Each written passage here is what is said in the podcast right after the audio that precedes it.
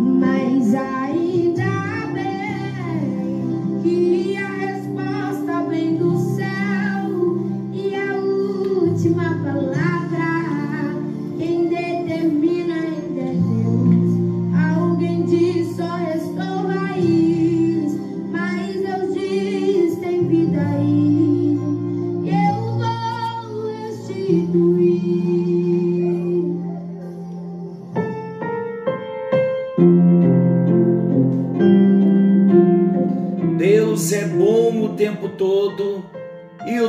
todo Deus é bom. Graça e paz. Estamos juntos em mais um encontro com Deus. Eu sou o pastor Paulo Rogério e tenho a alegria de compartilhar com você personalidades restauradas. Algo novo está vindo à luz. Estamos vivendo a expectativa de algo novo. Queridos, estamos falando de personalidades restauradas. Quando falamos de ter a nossa alma restaurada, não tenha dúvida que nós estamos falando de batalha, porque é uma batalha. A restauração das nossas vidas envolve uma batalha espiritual em todos os aspectos. E para que estejamos preparados, nós precisamos conhecer a armadura de Deus. No encontro anterior, nós falamos sobre o cinto da verdade e falamos que vai nos atacar com todas as sortes de engano. Por isso precisamos do cinto da verdade. Hoje nós falaremos sobre a couraça da justiça. Palavra diz em Efésios 6,14: Estai, pois, firmes, tendo vestida a couraça da justiça. O ataque inimigo nessa área vai se manifestar em forma de acusação. Apocalipse capítulo 12, versículo 10, nós vemos uma referência a Satanás como o acusador dos irmãos. Ele tanto nos acusa, o Satanás, ele tanto nos acusa diante de Deus como diante de nós mesmos. E o que ele faz? Ele lança sentimentos de culpa, até por pecados que já foram confessados, abandonados e perdoados. O nosso desespero vem quando cremos no que ele diz a nosso respeito, em vez de crermos no que Deus diz. Meus queridos, nós precisamos estar muito atentos. Muitas vezes nos falta a couraça da justiça, porque recebemos a justiça de Deus, recebemos o perdão de um pecado, confessamos ao Senhor e o inimigo lança em rosto acusações e nós, em vez de nos firmarmos na palavra, muitas vezes damos crédito novamente à mentira, às acusações do Satanás. Uma outra forma de ataque é a condenação. O inimigo vai investir na área da condenação. Como eu acabei de dizer, ele vai lançar em rosto as mais diversas formas de condenação na mente. Ele induz outros também a serem instrumentos de juízos condenatórios, com o fim de nos esmagar ele manda demônios, ele manda os seus adeptos. Mas Romanos capítulo 8, versículo 1 declara: Portanto, agora nenhuma condenação há para os que estão em Cristo Jesus. Um modo de ataque ainda mais sutil do maligno na área da justiça é o orgulho espiritual, a confiança na própria bondade, uma consciência de justiça própria. Isso é tão perigoso Esse é um ataque violento. É um ataque mais perigoso que a condenação e do que a acusação. Porque, meus queridos, nós não temos justiça própria, não temos mérito próprio. Tudo que nós desfrutamos em Deus é por causa de Jesus Cristo. Por isso nós temos que tomar muito cuidado com o orgulho. Quando julgamos que já crescemos demais, que já somos demais e apoiamos muito na nossa justiça própria, com aqueles sentimentos que bate a mente, não, eu não sou tão mal assim.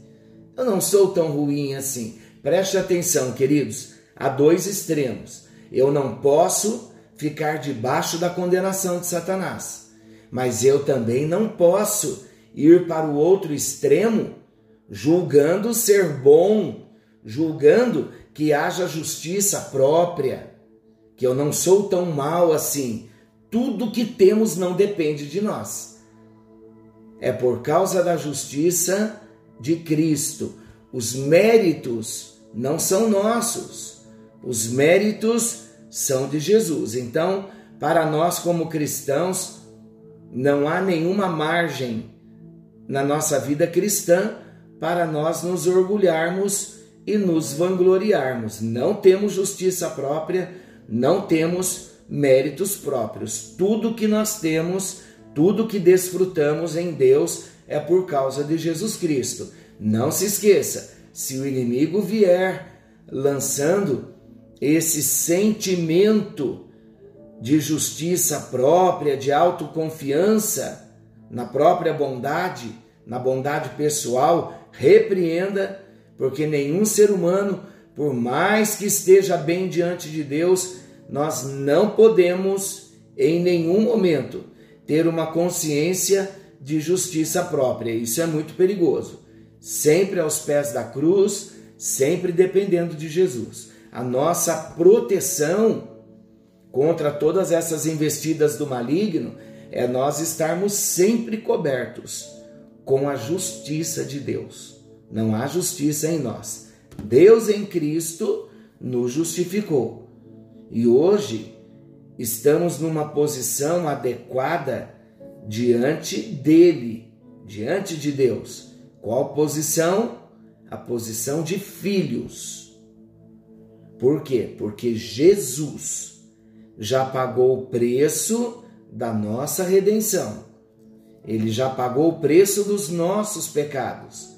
Os nossos pecados foram perdoados por Jesus e toda condenação contra nós por parte do diabo passa a ser nula por causa da redenção. Devemos permanecer na justiça de Deus e os ataques nessa área então serão vencidos. Glória a Deus! A verdade da palavra a esse respeito está em Romanos, capítulo 3, versículos 22, 25 e 26. Eu vou ler como uma declaração de vitória para a nossa vida. A justiça de Deus, pela fé em Jesus Cristo, para todos os que creem pois não há distinção, ao qual propôs como propiciação pela fé no seu sangue, para demonstração da sua justiça, por ter ele, na sua paciência, deixado de lado os delitos outrora cometidos, para demonstração da sua justiça nesse tempo presente, para que ele seja justo e também justificador daquele que tem fé em Jesus. Glória a Deus, é a palavra de Deus. Mas não podemos nos esquecer que Satanás não pode penetrar a armadura da justiça de Deus. Estamos firmados na verdade, de 2 aos Coríntios 5, 21. Aquele que não conheceu o pecado, falando de Jesus, Deus o fez pecado por nós, para que nele fôssemos feitos justiça de Deus. Somos justiça de Deus porque Jesus Cristo que não conheceu o pecado, Deus o fez pecado por nós, para que nele, em Jesus, fôssemos feitos justiça de Deus.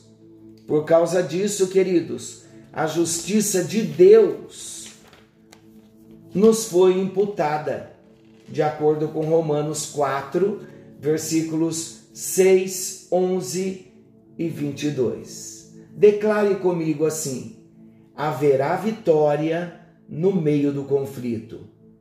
Glória a Deus, glória a Deus. Queridos, nunca a nossa justiça, nunca é algo que nós possamos merecer. Tudo que nós recebemos, essa justiça que nos foi imputada, que é o assunto em pauta, nós não merecemos. Nós recebemos quando nós fomos regenerados. Deus nos tornou justos. Romanos 5,19. A Bíblia se refere aos filhos de Deus como justos. Tem várias referências. Mateus 13, 43, Mateus 25, 37 e versículo 46, Tiago 5, 16, 1 de Pedro 3, 12, Jesus Cristo é o justo, 1 de João 2, 1, e o nascido dele também é justo. 1 de João 2, 29 e 3, capítulo 3, versículo 7 de 1 de João. Então toda a nossa justiça, ela está em Jesus. Esta é a nossa posição diante de Deus. A consciência desse fato de que a nossa justiça está em Deus, guardada em Cristo, vai nos proteger contra os ataques acusatórios de Satanás. Glória a Deus. Temos que trabalhar isso na nossa mente. Temos que desenvolver uma consciência de justiça. A realidade da proteção com a couraça da justiça tem tremendas implicações. Romanos capítulo 6 detalha como o pecado perdeu seu domínio sobre nós e não mais tem o poder de nos controlar. Hoje nós somos servos da justiça.